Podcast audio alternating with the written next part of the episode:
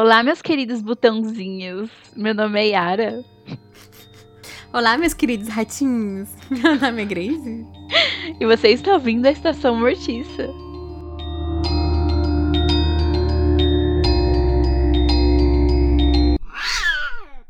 E antes da gente seguir com o nosso episódio, como sempre, sigam as nossas redes sociais. O Instagram e o Twitter, arroba Estacomortica, para as nossas dicas. Muitas dicas de vários tipos de mídia. E muitos prints no Twitter, que a Yara se empenha maravilhosamente toda semana lá com seus filmes e séries. O Uhum. que mais que você assiste, Yara? Anime? Anime. Isso aí. Acabou. Eu ia falar outra coisa, mas não tem. A gente pode ter, se as pessoas indicarem. A gente está É. muito aberta a esses tipos de coisa. Depende de você que está ouvindo. Você, ouvinte, que acredita no potencial da Yara. Mande suas dicas. Me deu um medo agora, uma pressão assim. Assim Que que você você usou Yara e potencial na mesma frase. Tem que ser você, porque eu não assisto nada, só assisto anime. Verdade. Isso aí eu acho que eu consigo fazer. E no nosso Instagram nós temos as nossas dicas de séries, filmes, animes, jogos, animações, audiobook. A gente tem um audiobook que você indicou, né? Agora que eu lembrei disso. Tá vendo? São, a gente é muito. é, como que eu posso falar? Versátil. Versátil, verdade. Hum. Acho que essa é as redes sociais mais estranhas que a gente já fez até agora. É Bom, então com isso, a gente encerra por aqui as nossas redes sociais, arroba estar com Murtica. E é isso. Fechou. Pode Fechou. pá. Agora é hora de ficar séria, hein? Agora, Aham. agora é hora de ficar muito séria, que a gente vai conversar sobre o tema. Tô vendo a sua seriedade. Desculpa, ouvinte. Eu vou ficar séria de verdade. É que assim, eu tô muito feliz hoje, né? Que o tema de hoje me deixou feliz. É um tema muito amorzinho. Hoje a gente vai falar da obra do meu autor favorito, que é o Neil Gaiman. E o tema de hoje é Coraline. Coraline. Coraline. Agora ficar mais séria, né? Só você acredita nisso. Ai, bicho. Já viu a gente séria em algum lugar, bicho? Não. Coraline é um livro infanto-juvenil de terror e fantasia, escrito pelo Neil Gaiman. O livro foi lançado em 2002 e desde então tem feito muito sucesso, chegando a ganhar alguns prêmios, como o Prêmio Nebula e o Bram Stoker Awards. Posteriormente, foi lançada uma HQ ilustrada pelo P. Craig Russell. E em 2009 foi feita uma adaptação cinematográfica stop motion de Coraline, dirigido pelo Harry Selick, que é um nome muito conhecido porque ele dirigiu o clássico O Estranho Mundo de Jack. Bem, feitas as apresentações do nosso tema maravilhoso, Grace, por favor, nos conte qual é a história de Coraline. Vou contar de besta, porque, né? Vamos fingir. Uau! Tá, mais conhecida como a animação mais bizarra das crianças, mas. Coraline acaba de mudar para um apartamento numa casa antiga com 22 janelas e 14 portas. 13 portas abrem e fecham, sem problemas. A 14 abre para uma parede de tijolos ou para o corredor escuro e gelado, conforme a hora e a ocasião. Do lado de lá fica um apartamento maravilhoso, parecido com o dela, mas muito melhor. Lá a comida é muito mais saborosa, os brinquedos parecem ter vida própria, e Coraline descobre que tem uma outra mãe e um outro pai. Viver lá seria ótimo, mas não sei não. Para ficar no mundo dos outros pais, Coraline teria que se tornar uma pessoa um pouco diferente. Só que essa diferença é assustadora e irreversível. Olha, meu Deus, sou, sou muito, muito. Vai ser Hector, cara. Hum, Muito enfim, narradora ela tá. de audiobook. Ai, só fazer um adendo. A edição que a gente leu é uma edição um pouco mais antiga, lançada pela Rocco com ilustrações do Dave McKean e a tradução de Regina de Barros Carvalho. E é uma edição muito velha mesmo, porque eu comprei faz um bilhão de anos. Quando vale a pena ir pra Bienal dos Livros, né? Não falando mal da Bienal, mas. Enfim. Falando mais mal dos preços, no caso. É verdade. Vale a pena mais comprar na promoção da Submarino e da Amazon, tipo. Ó, tá rolando Bienal, mas aqui, ó. Você não precisa ficar em pé que nem um otário. Enfim. Ai, mas é divertido. Para, e para, eu gosto da Bienal, Grace. Choices. Ah, eu acho divertido, eu sinto saudade. Enfim. É legal ressaltar isso, porque eu não sei se essa edição ainda é comercializada, pra falar a verdade. Mas eu sei que teve uma edição nova, é, lançada pela Roku. Só queria fazer um adendo rapidinho em relação a edições. Que se você tá em dúvida em qual edição comprar e tal. Eu acho que elas são bem bonitas a seu próprio estilo. Eu gosto muito da da Roku, eu acho ela muito linda. Eu sou apaixonada por essa edição. Mas se você quer saber mais de tradução e tal das duas edições, tem um canal no YouTube de uma booktuber chamada Beatriz Paludeto. Ela fez um vlog de leitura, ela leu as duas edições e fez algumas comparações de traduções. Então é bem legal se você tiver em dúvida e tal. Se você for meio chatinha com coisa de tradução, igual eu e Grace tá um pouco. Tá qual é essa que você fala? Exato. Então é legal dar uma olhada, assim. É bem bacana. Ah, e só pra, tipo, ressaltar, a edição que eu li que eu, que eu tenho, que é de 2003. Eu não sei se a sua é a mesma, tipo, mesmo ano, sabe? Mas a minha é, vai fazer que 20 anos. Não, a minha também é de 2003. Vi agora, eu não sabia, nossa, meu Deus. É verdade. vai fazer 20 anos, daqui a pouco, né? Bom, vamos lá. Você já tinha lido ele alguma vez? Bom, eu já tinha lido ele uma vez, em 2014. E quando eu li pela primeira vez, eu já tinha visto o filme que eu tinha pegado na locadora na época, que eu achava que era uma continuação de O Extremo de Jack. Faz todo sentido na minha cabeça.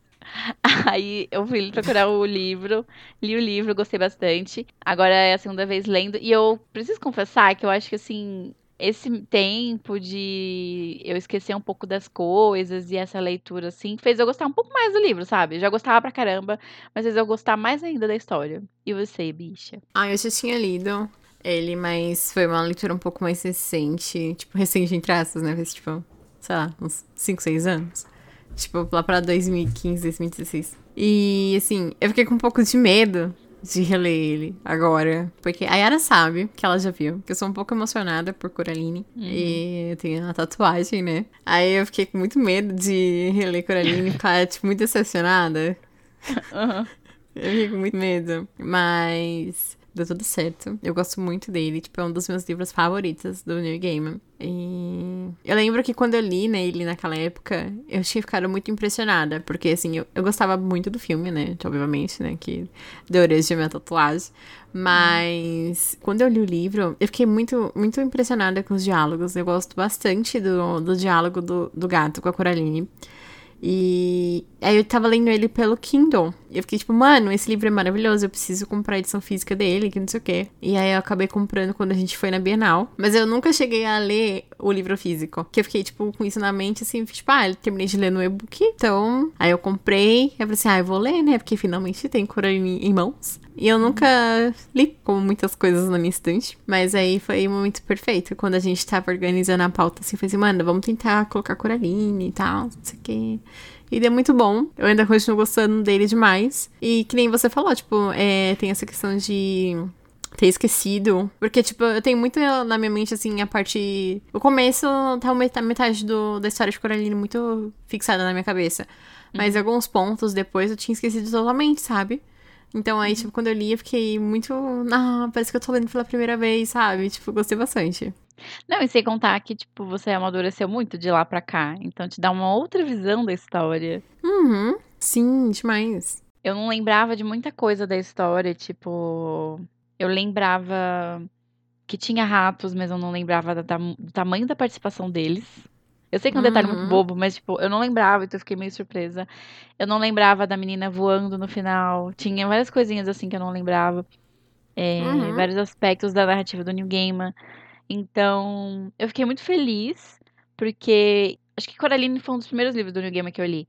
Então, depois eu li vários outros livros dele e aí, voltando pra Coraline, dá para reconhecer várias coisas ali, sabe? Que eu não tinha feito a ligação na época. Uhum. Então, é muito divertido revisitar essa obra. E eu fiquei muito feliz que eu esqueci várias coisas, porque realmente foi como se eu estivesse lendo pela primeira vez e me surpreendendo e torcendo pela Coraline.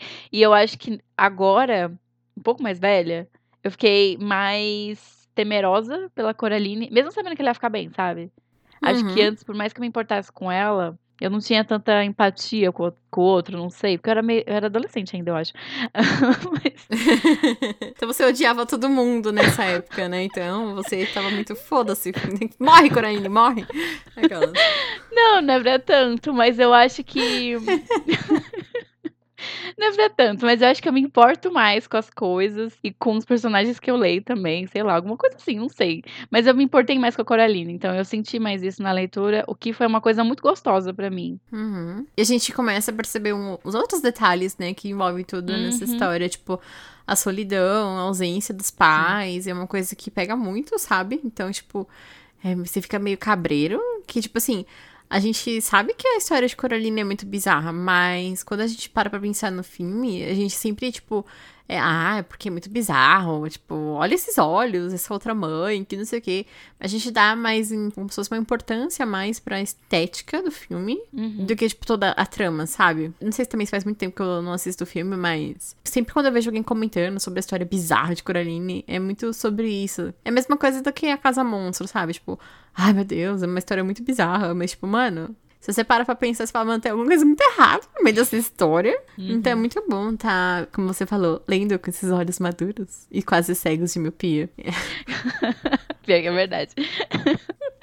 Não, e tipo.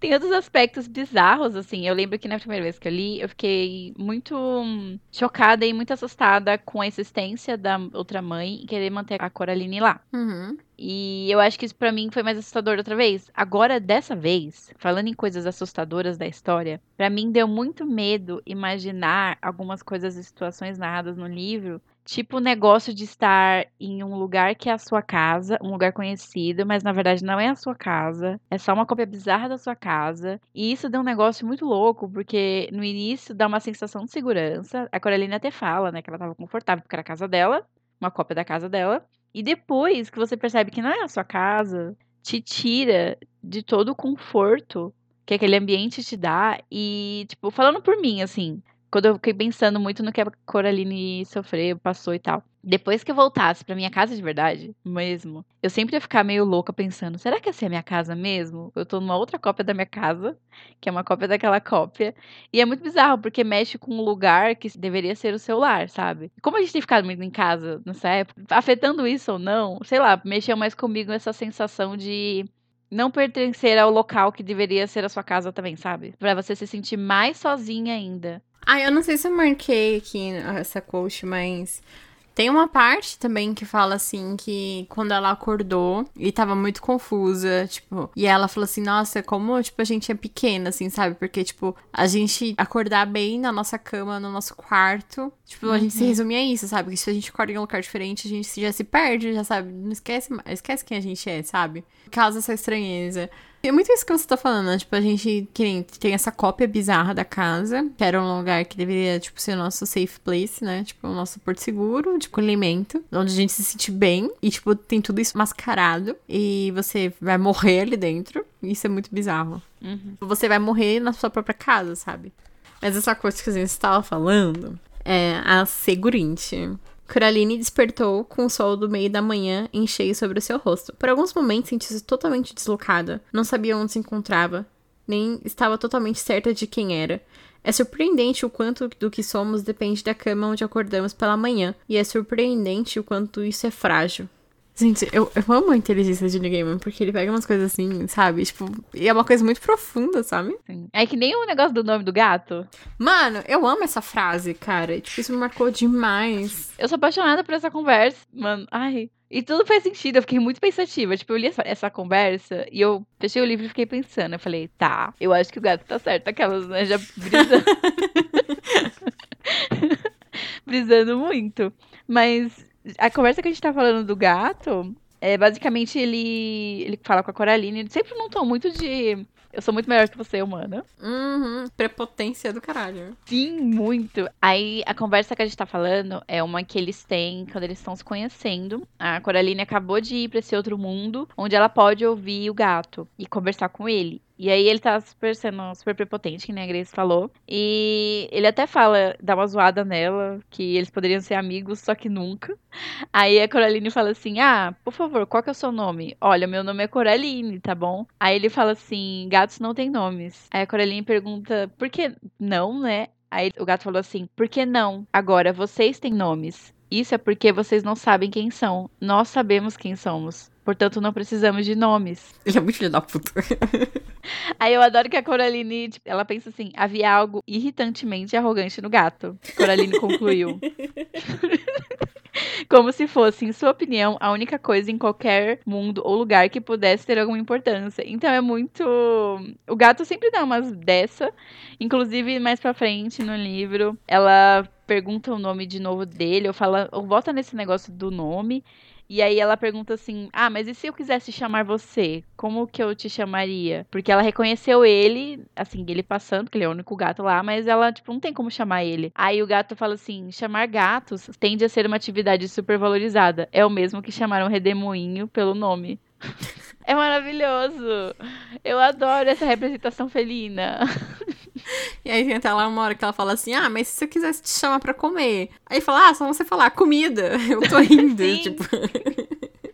Ele tem as soluções muito na ponta da língua ele, além de ele ser esse ar cômico e tal, ele é um respiro, assim, pra Coraline quando ela tá no mundo da outra mãe. Uhum. Porque ele é o único que tá ali do lado dela, tentando ajudar ela de verdade. E ele efetivamente ajuda ela no momento que ela precisava muito de ajuda, porque ela já tava perdendo a fé, tadinha. Então, além dele ser um personagem muito engraçado, ele também é um personagem muito bom e dinâmico. E ele também tem nuances, porque ele é todo arrogante, assim, no começo. E no final ele tá todo amigo dela, mas também também ali no final, quando ele acha que vai ficar preso no lugar lá da outra mãe, ele dá uma pirada, né? Ele fica andando pra lá e pra cá. A Coraline que tem que falar: Bora, cara, vamos embora. Solta sua voz, gato. E aí pra mim.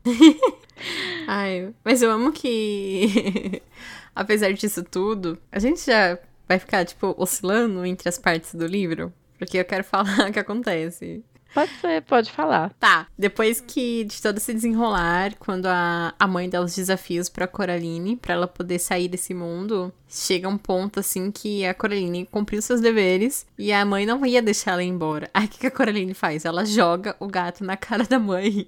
Tadinho. E eu acho isso incrível. E ele fica muito bravo, mas ele também gosta porque ele fica arranhando ela sem parar, né? A Coraline que tem que falar assim: vem, Vamos. gato, vem, vambora. Eu achei muito engraçado, porque assim, ele tem todo esse ar que você tá falando, esse ar de arrogância, prepotência e superioridade. E, nossa, Coraline, como você é burra, você tem um nome. Eu não preciso de um nome. E aí, tipo, ela pega e faz pouco caso dele. Tipo, ele não era nenhum plano combinado. E ela Sim. simplesmente joga o gato na cara da mãe pra poder fugir. Eu achei muito engraçado, assim, tipo, ele tem toda essa personalidade mas, mano, ele se resumiu a ser, tipo, sei lá, uma ferramenta, sabe? Tipo, pra você, eu vou lhe usar pra poder fugir. Uhum. Depois ela fala assim, ai, desculpa ter feito isso, tipo, inesperadamente, sabe? Mas era a única forma da gente conseguir fugir. E ele aparentemente fica tudo bem, né? Porque ele fica lá recebendo o carinho dela, muito de boa, muito bonitinho a relação deles. Uhum. Dava pra saber que ele gostava dela, assim, apesar de tudo, sabe? De Uhum. aparentar que não, ele tava se fazendo de difícil com os joguinhos, mas ele gostava da Coraline. E por falar em Coraline, eu tinha esquecido como a Coraline era poucas ideias, sabe? Mano, eu posso comentar uma coisa? Quando eu tava lendo o livro, ia acontecendo merda atrás de merda com a Coraline, mano. Tipo, eu ficava com tanta dó dela. Ai. Aí teve uma hora que eu falei, nossa, Coraline, se eu fosse você, gritava tudo eu nessa merda dessa casa. Meu Deus do céu. Porque, como a gente comentou, ela vai, passa pela porta, vê outra mãe. O enredo, na verdade, é muito simples, né? Vê outra mãe, vê outra casa, vê outros vizinhos, tudo bom, perfeito. Mas ela percebe logo no começo que tem alguma coisa muito errada, volta, nunca mais quer pisar lá, pelo menos é o que ela dá a entender. Uhum. Aí os pais dela somem. E aí, o gato, aliás, que fala pra ela que os pais dela estão lá com a outra mãe ou dentro do espelho Uhum. e tal. E aí ela vai buscar os pais dela. E aí ela tenta fazer esse jogo que a Grace falou com a outra mãe. De achar a uma das três crianças que a outra mãe já tinha aprendido. E os pais. E aí tem toda a resolução de gato na cara de outra mãe, porque é uma mentirosa que quer comer criança. Então ela não vai ser uma pessoa muito honesta já pra começar, né, pelas refeições dela. Uhum. E é muito interessante como a Coraline, ela se mantém assim, ela não se mantém plena, mas ela fica muito corajosa durante todo o percurso. Então é muito bonitinho ver ela enfrentar tudo isso. Porque não tinha outra coisa.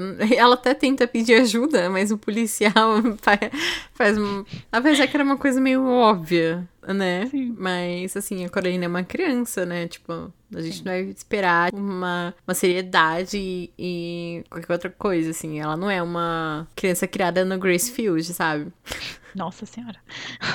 Tadinha. Basicamente é. Mas eu gosto muito de como ela tem essa braveza e ela tem es- essa inteligência pra lidar com tudo. É, Você vê que em vários momentos ela fica muito triste, até quando os pais dela somem lá, ela, ela fala que chora à noite. É muito, é muito, tipo, muito. Você sente muito mal pela criança. Porque é uma criança, sabe? Passando por tudo aquilo. Você fica, meu Deus, coitado dessa criança. Alguém daria alguma coisa de comer pra ela que não seja uma maçã? Sim. E ao mesmo tempo ela tem essa inocência muito grande durante toda a história. Uhum. Sim, sim. E eu gosto muito disso, sabe? Que dá pra perceber que o New Gaiman trabalhou muito bem em cima disso. De que ela é uma criança, as atitudes que ela tem são de criança e o raciocínio que ela tem é de criança, sabe? E apesar de tudo, ela é uma criança muito corajosa. Nessa coisa, assim, eu tinha esquecido que acontecia tudo muito rápido. Pra mim, na minha cabeça tinha que, tipo, ela ia mais vezes lá no outro mundo, na outra casa. Tinha mais contato com a mãe. Eu acho que é uma coisa do filme, né? Sim. Mas, tipo, ela vai uma vez e volta, fala que não quer mais, o Elio falou, eu vou ficar na minha casa, porque qual é a graça de ter tudo, tipo, de mão beijada, sabe? Uhum. Ela fala muito que ela não seria feliz ali, porque ela tem tudo que ela quer, tipo, não tem nenhum desafio pra ela. Sim. Então aí ela volta e é onde a mãe já sequestra os pais reais da Coraline. E ela fica até, tipo, um dia lá, tentando sobreviver, tipo, comendo miojo e maçã. Tadinha. E aí depois aí já tem o gato, outra vez, levando ela pro corredor pra ver que os pais estão presos no espelho lá da outra casa. Então é muito rápido. Muito, muito rápido. Tipo, eu tinha esquecido. Eu tinha muito esquecido dessa, desses desafios que ela faz lá na outra casa, sabe? Eu não lembrava do outro pai preso no, no porão lá. Nossa, eu também não. Bizarríssima essa cena. Eu lembrava que tinha as outras crianças que ajudavam a Coraline. Mas eu tenho. Eu, é que, tipo, é. Eu não lembrava muito do filme. Eu lembro muito das cenas do filme. Eu falei. Não lembro o que eu falei. Acho que eu falei inverti as ordens. Eu lembro. Inverter um não, pouquinho. eu não lembrava das, dos. Lembrava das coisas. Cacete. É, Eu, Eu não lembrava, das, coisas, do. fi- livro. Exato. livro. Eu lembrava as coisas do. Para de me atrapalhar! Eu lembrava das. Eu lembrava das coisas do filme, mas não lembrava das coisas do livro. Uhum. Porque eu lembrava que tinha, tipo, uma coisa no jardim com outro pai, as flores ficando gigantescas. E tinha um outro menininho, não tinha, no filme? Tinha. É, que ele então. acompanhava a Coraline lá na, na apresentação das vizinhas. Sim. Que ele ficou mudo, porque acho que ele tava tentando ajudar. ele- É, ele não falava no outro mundo mesmo. E aí ele ficava assim, fazendo companhia pra Coraline. Mas no livro é tipo, é a Coraline por si só o tempo todo. E no máximo o gato lá pra dar umas dicas pra ela. E acabou. Eu também não lembrava de que acontecia tudo tão rápido. Tanto que quando ela voltou pra casa e os pais já tinham sumido, eu fiquei, ué, mas já? Mas eu fiquei, Uhum. ué, mas, mas não tinha que acontecer mais duas visitas, pelo menos, alguma coisa. Não, foi Sim. super rapidinho. E eu gostei disso, assim. É, é um livro muito pequeno, né? Tipo, tem, sei lá, Acho que 155 155. é. É, muito rapidinho. Mas eu gosto como vai acontecendo tudo na- do jeito que vai acontecendo. Porque a Coraline, como eu falei, ela não tem pais na nossa casa. É tudo ela. Mas ela é uma criança muito consciente.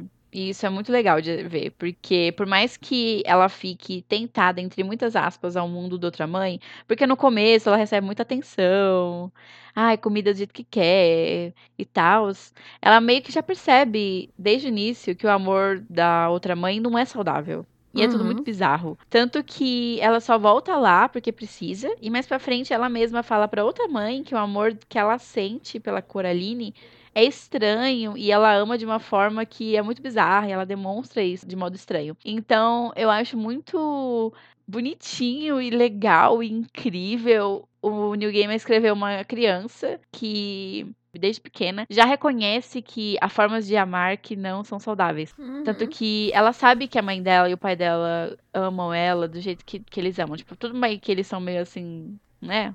Ai, Coralino, vai desenhar janela. vai falar Mas com a vizinha, ele- vai. Mas, tipo assim, eles se importam mesmo com a Coraline, mesmo com o pai dela fazendo negócio com alecrim, que ela não gosta lá, pegando as ervas, fazendo com. A- Gente, a Coraline não gosta de alho, isso eu não quero na minha cabeça. Essa criança vai comer tanto alho quando crescer, porque alho é tudo na comida. Mas enfim, ela não gosta de alho na comida, e o pai dela põe, tem todas essas coisas. Mas ela reconhece muito a vivência que ela tem com os pais, tanto que ela até conta uma história que o pai salvou ela de umas vespas. Eu acho muito bonitinha essa história, aliás, no livro. Então, é muito fofo como tudo é descrito, como essa relação com a infância é feita. Porque a Coraline, assim como os outros personagens do New Game, que a maioria são crianças maravilhosas, que só passam perrengue. Mas Sim. realmente parecem crianças. Eu acho isso muito notável, porque, falando como leitoras mesmo, assim, eu acho muito fácil autores perderem a mão com criança, em relação a atitudes e a falas, em Uhum. histórias de ficção. Ainda mais em terror. Sim. Mas eu lembro muito, porque, tipo, era o que eu ia falar antes. Eu lembro uma vez, a gente tava conversando sobre o New Game. E você me falou uma coisa que, tipo, ficou muito marcada na minha cabeça. E eu acho que eu vou morrer e esse negócio tá muito marcado na minha cabeça. Que você que falou medo. assim, ai. Que você tá falando que Game era seu autor favorito. E você falou assim, ah, é porque eu amo o jeito como ele coloca a vida de crianças em perigo. Isso ficou muito gravado na minha cabeça. E eu nunca mais consegui enxergar Game de outra forma. E porque é muito verdade. Mas é verdade, olha só tudo isso aí. Eu nem li todos os livros dele, mas olha só o que ele faz em Coraline, livro do cemitério, Mano. você anda no fim do caminho. Sim, exatamente isso. Mas é muito divertido, não é? Como ele coloca. É diferente como ele põe a vida das crianças em risco. É muito bizarro. Mas tá falando esse negócio de amor. Eu tenho outra quote aqui. Assim, a gente vai ler o livro de Coraline inteiro aqui nesse podcast. é... O engraçado é que isso aqui acontece logo depois do negócio da Coraline perguntar o nome dele e ele falar que não precisava ir jantar, é só você gritar comida. Uhum. Aí a Coraline fala assim, mas por que ela me quer? Por que ela quer que eu fique aqui com ela? Aí o gato responde: Quer algo para amar, acho. Algo que, que não seja ela. Pode ser que ela queira algo para comer também. É difícil dizer com criaturas daquelas. E é muito isso, assim, porque, tipo. É um amor muito possessivo, assim, sabe? E a outra mãe fala assim: Ai, eu tava te esperando por tanto tempo. E é muito bizarro. Muito bizarro. Porque, tipo, isso acontece muito rápido. Parece que, tipo, eles acabaram de se mudar e não passou nem uma semana, sabe? Sim. Eu acho que, tipo, é uma questão, tipo, de dois dias. E aí, tipo, os ratos já ficam atraindo a Coraline pra porta. É muito bizarro porque a Coraline, em vários momentos, quando ela tá na presença da mãe, ela não sabe o que a mãe tá sentindo. Até porque, tipo, como vocês sabem, a mãe e as pessoas no mundo da mãe têm botões nos olhos. Então, ela não sabe o que, que ela tá sentindo de verdade. E aí é como a gente vê, né? Os olhos de uma pessoa dizem muito sobre ela. Então, ela não sabe muito bem o que a mãe tá, outra mãe tá sentindo. E ela falou em um momento do livro que a outra mãe olhou pra ela com raiva, ou talvez poderia ser fome, alguma coisa assim. Então, fica- Uhum. você fica muito à mercê de interpretações, porque ela claramente não é uma pessoa que quer seu bem, apesar dela fingir que quer. E, mano, isso é muito assustador. Eu acho isso muito assustador, de verdade. Tem uma pessoa que fica falando o tempo inteiro que te ama, que quer seu bem, e aí ela começa a comer besouro na sua frente, e aí ela começa a te trancar atrás de espelho. Aí eu fico, mano, que que é isso? É muito estranho. Eu acho muito pesado, gente. Isso é muito pesado. Eu acho muito interessante o significado dos botões, né? Ah, os olhos são a janela da alma. Então, quando ela coloca os botões em você, você tá preso e ela pega sua alma e transforma em qualquer outra coisa dentro daquele mundo. Porque o gato fala muito assim que ela não consegue criar nada, ela copia as coisas. Então, ela copia e se transforma como se fosse um utensílio, um objeto dentro daquele mundo pra você ficar preso com ela, sabe? E sua alma fica presa e você nunca sabe onde tá sua alma, porque você virou outra coisa. E tá só o seu espírito ali dentro. Então é muito, muito bizarro. Tudo nessa história. Ninguém precisa de terapia. Nem se a gente levar em consideração o que aconteceu com as outras crianças, não é uma coisa bacana, sabe? Tipo, ela sempre prometeu pra Coraline que ela ia ficar lá pra sempre brincando e não sei o quê. E não é isso que acontece. As outras crianças estão, tipo, no fundo do espelho, no escuro, aparentemente há muito tempo, sem poder fazer nada, não sabe onde está a alma, perderam a família, que nem elas falam, você perde o seu corpo, depois você perde tudo que importa para você, aí você perde a sua alma. Então é um todo um processo muito triste. Eu acho que eu tenho uma coach.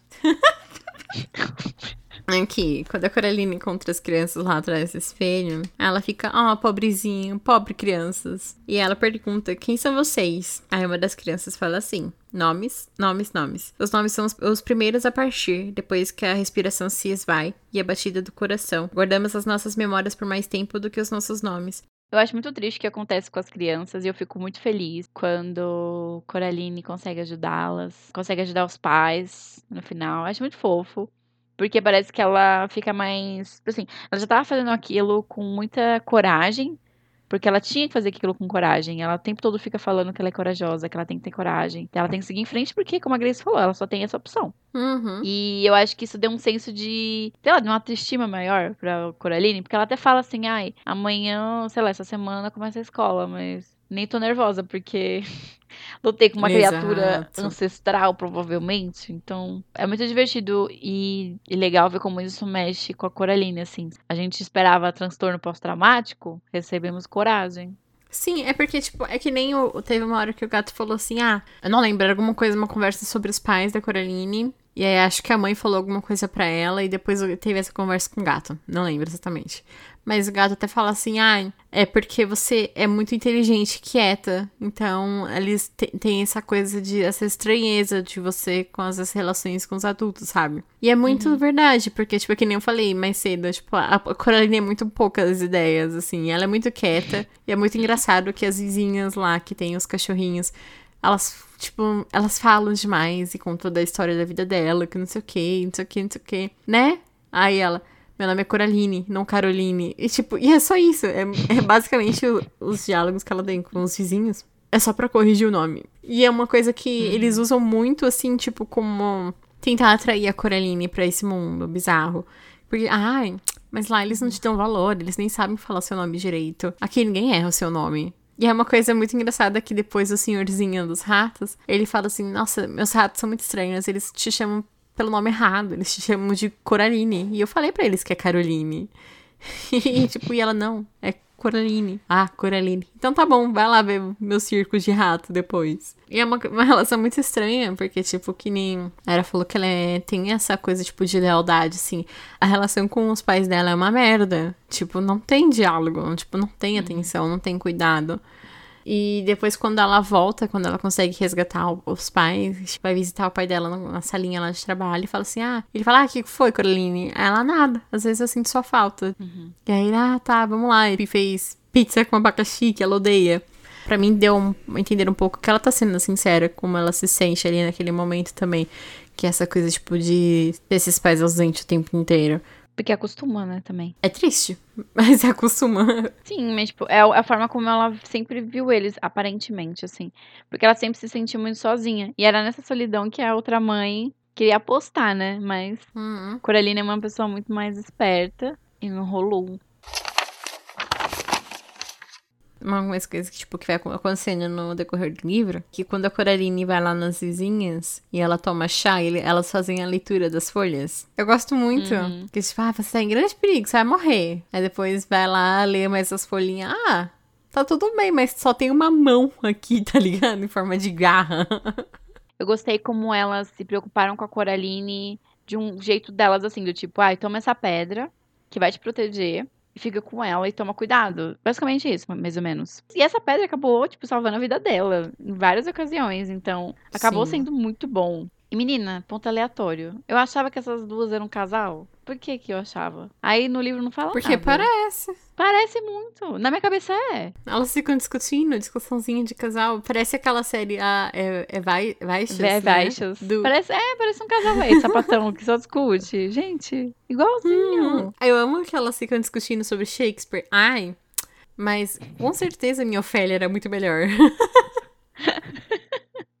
Ah, eu só queria falar mais uma coisinha. Tem uma coisa no livro que eu gosto muito, que é o aspecto magia. Porque eu gosto muito como o New Gaiman coloca magia em alguns livros, mas de forma assim muito muito sutil, sabe? Do tipo, a pessoa não tá familiarizada com magia, mas ela entra em contato com a magia e é muito de boa. Ela é muito presente na narrativa, desde o começo, com uns detalhes muito legais. Antes mesmo da Coraline entrar pela porta, os ratos do Senhor Bobô já mandaram avisar que ela não devia passar pela porta. Assim como já diziam o Sim. nome dela corretamente. Então eles já sabiam falar essas coisas, eles já sabiam das coisas. E a mesma coisa Uhum. acontece com as vizinhas, que nem você falou. Elas haviam visto nas folhas de chá que a Coraline corria perigo, depois virou a mão. Então eu gosto desses aspectos mágicos fora do contexto da porta. Que fica bem Uhum. claro que a magia cerca aquela casa, cerca todo mundo. Não só porque tem uma porta que leva a um lugar X com a outra mãe que a magia se concentra ali, sabe? Muito pelo Uhum. contrário, a magia está presente em todos os lugares e tal.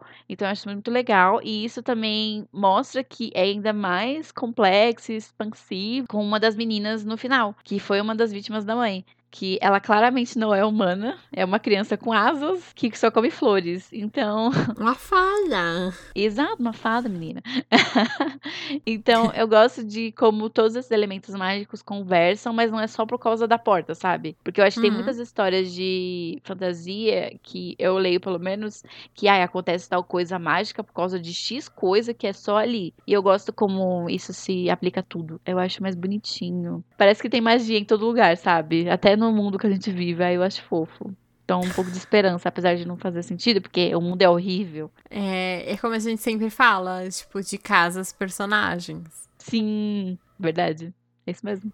Porque é tudo ali, é tudo muito conectado. Como, tipo, ah, já era de se esperar, porque era uma casa só que foi dividida em subapartamentos. Mas é tudo ali, é tudo ali. Tipo, a magia está presente em todos os lugares, em todos os residentes daquela casa. De certa forma ou de outra, tipo, tem o Sr. Bobô com os ratos, que são os espiões da mãe, da outra mãe. Os cachorros também vivem nesse mundo da, da outra mãe, porque depois até fala que tem aquela briga que pensa que é morcego, mas são os cachorros com asa. Que aí depois, quando as senhorinhas voltam, o cachorro tá machucado e tem medo da Coraline.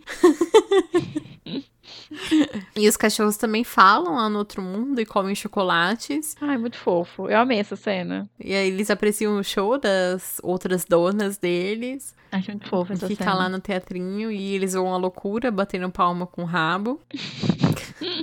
Ai, eu amo muito. E eu acho muito legal o desenrolar da história, ainda mais um pouco pro final, depois que a Coraline foge do desafio, né? Que aí, quando a senhorinha faz a leitura do chá e vê a mão, e tem toda uma justificativa do porquê que a mão tá lá, que a mãe tinha postado a mão direita, na, se a Coraline tivesse achado todas as almas, tanto das crianças quanto dos próprios pais. E aí a mãe, tipo, meio que abre mão da mão, e aí a mão fica aí lá no mundo da Coraline, no mundo, entre aspas, normal, pra tentar pegar a chave e se libertar e, tipo, ir atrás da Coraline. E eu tenho muito medo, porque eu acho que ela iria real pro mundo humano. Pra ir atrás da Coraline, porque ela tava com o ego muito ferido. Sim. E aí a Coraline joga a mão no poço. Eu não lembrava disso. Nossa, eu também não, menina. Eu acho que não tem esse desenrolar no filme. Não lembro. Eu fiquei com vontade de rever o filme, porque na verdade eu não lembro de muita coisa. Mas como a gente veio fazer o programa e tal, achei melhor não pra não vir com as ideias do filme. Uhum. virar um episódio,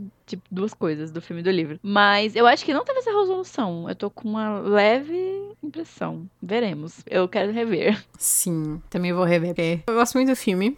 Uhum. Foi o que me fez me apaixonar, mas eu gosto muito, muito do livro, porque o foco é total a Coraline e sua coragem e lealdade aos pais e família, apesar de ser muito. Ausente. Sim, a família é muito ausente. E, sei lá, e eu também gosto muito dos devaneios dela, assim. Que ela Uhum. quer ser uma exploradora e explorando na Amazônia e florestas. E é muito bonitinho. Porque é isso que faz ela conseguir salvar os pais e as crianças, que é, tipo, ela usou o desafio. Em um mundo completamente diferente, onde nada é o que parece, tanto que, tipo, uma bolinha de gude é uma alma lá dentro. E como isso, e a magia, muita magia, da pedrinha, não sei o quê. Eu gosto muito disso. E como isso é um pouco mais sombrio no livro, então é isso que me atrai mais.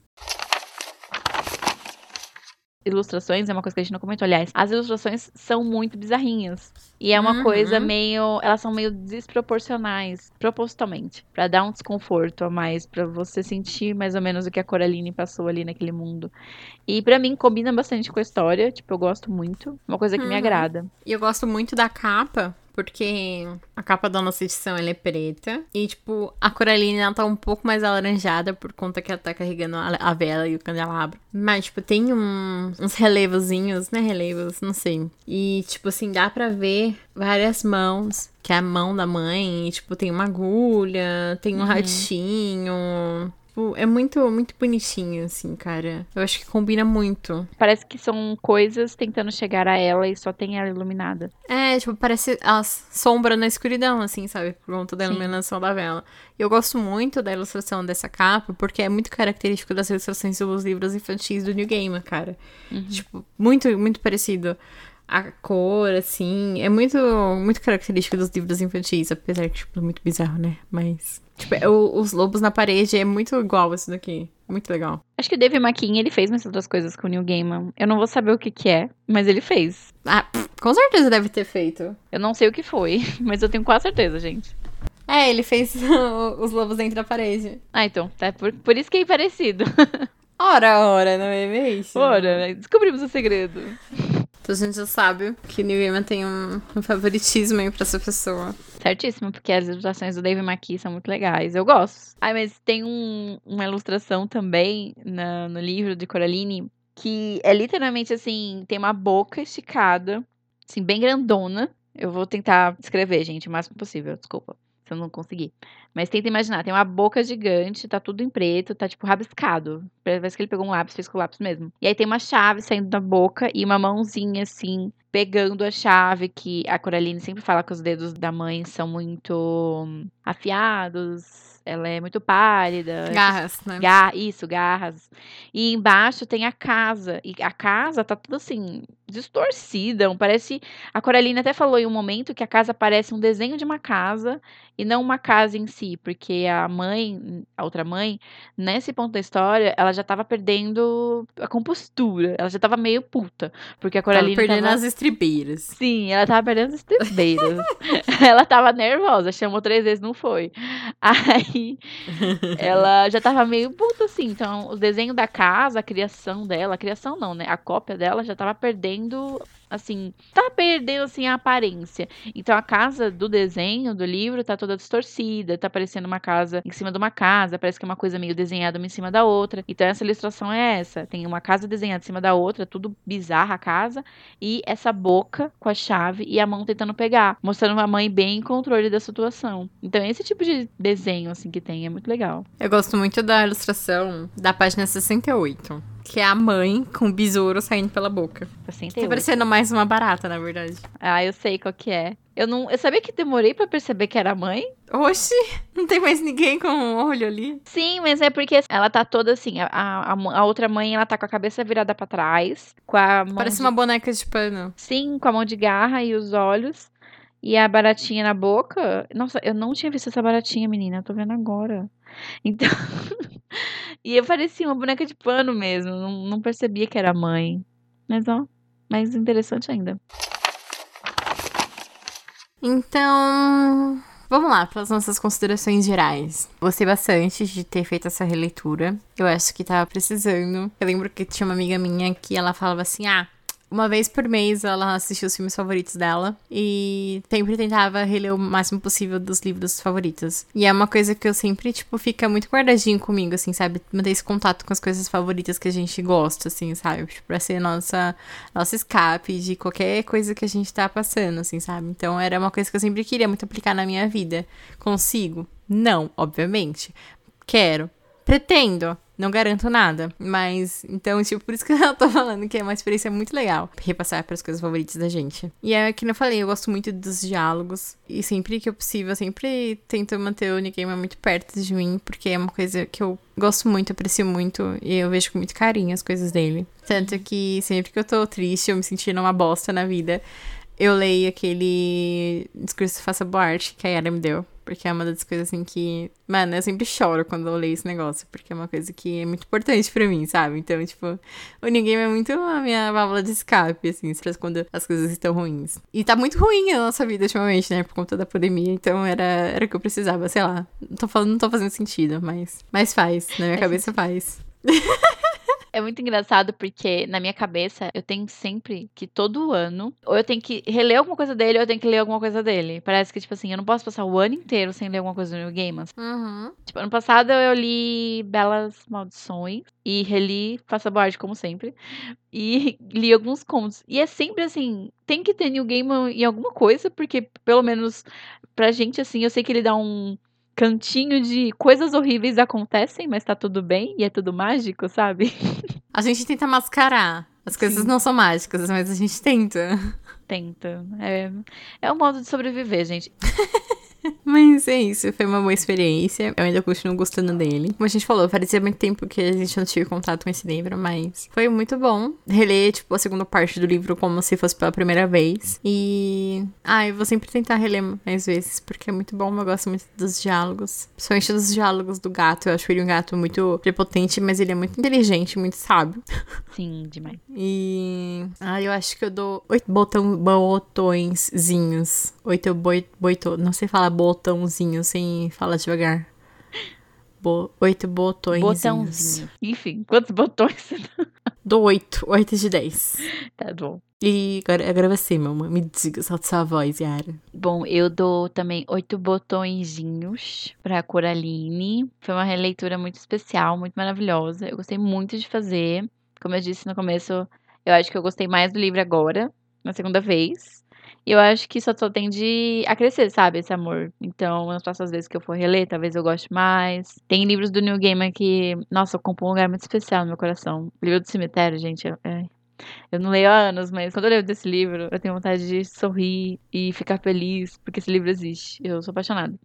Então, foi muito legal, foi muito especial de verdade. Eu me apaixonei mais pela Coraline, pelo mundo criado pelo New Game aqui. Como a Grace disse, tem uns diálogos muito legais, umas coisas para você ficar reflexiva depois e umas situações de dar muito medo. Então, altas emoções. Eu acho que quem não leu, leia. E quem leu, releia. Porque tava muito no hype há alguns anos esse livro. Depois todo mundo deu uma, assim... Todo mundo já tinha lido, né? Então... Mas é muito legal. E é muito bom, porque esse livro, assim... Ele tem toda a biblioteca que eu vou. Então, ele é muito acessível hum. nessa questão. Hum. para quando reabrirem as bibliotecas, não é mesmo? Mas, assim, é uma coisa para ficar em vistas. Então, dá para procurar nesses lugares. Se tiver esses lugares perto de você, claro. Porque não é todo lugar que tem. É uma tristeza. Enfim. Ótima Enfim, leitura. né? Maravilhoso. Enfim, tristeza. Choros, caca crying. Caca crying total. Então é isso, gente. Nosso especial de Coraline. Nosso primeiro livrinho do New Gaiman. Talvez a gente volte a falar de livros do New Gaiman, Grace. Sim, com certeza. Óbvio. Nossa, ótimas leituras podem vir daí. Porque, olha, muito bom, muito bom. Gosto bastante. Ah, eu tô muito ansiosa para fazer uma releitura de Oceana no fim do caminho. Porque eu lembro que quando eu li, eu não gostei. Sério? Você não gostava desse livro? Não. Peraí, pausa.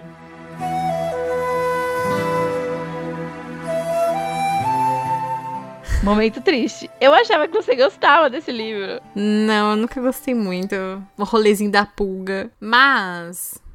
Eu não sei, eu acho que eu esperava uma outra coisa por conta daquela capa perfeita, maravilhosa e linda. Acho que é uma das capas mais lindas da minha vida. Mas eu não sei, eu não gostei. Mas eu lembro vagamente, assim, da história. E eu acho que se eu reler, eu com certeza vou gostar. Por isso que eu tô falando, que eu acho que eu vou gostar muito. Eu acho que eu gosto tanto desse livro, eu apaguei da minha mente que você não gostou. Acho que você se sentiu insultada, por isso que você excluiu essa minha opinião da sua vida. Meu Deus. Mas eu tô muito ansiosa. Eu acho que eu super proponho pra, que, pra gente fazer depois de o menino que desenhava monstros. Olha spoiler. E podem ler aí já. Pessoas que gostam de conhecer as obras, antes leiam Um Menino que Desenhava Monstros, que a gente vai falar dele em breve. Que é um dos meus livros favoritos também, então. Oh. Será que eu ainda vou gostar dele? Estou apreensiva, mas eu gostava bastante. E não faz É. tanto tempo que eu li, assim. Eu acho que foi, foi tipo em 2017, 2018. Ou 2016, 2017. Mas foi depois de 2015, porque foi o Heitor que me deu. Então a gente começou a namorar em 2015, então foi depois de 2015. Não faz tanto tempo quanto Coraline, mas faz um tempinho. Pra você saber se Grace gosta desse livro ainda, fique de olho no nosso feed do podcast.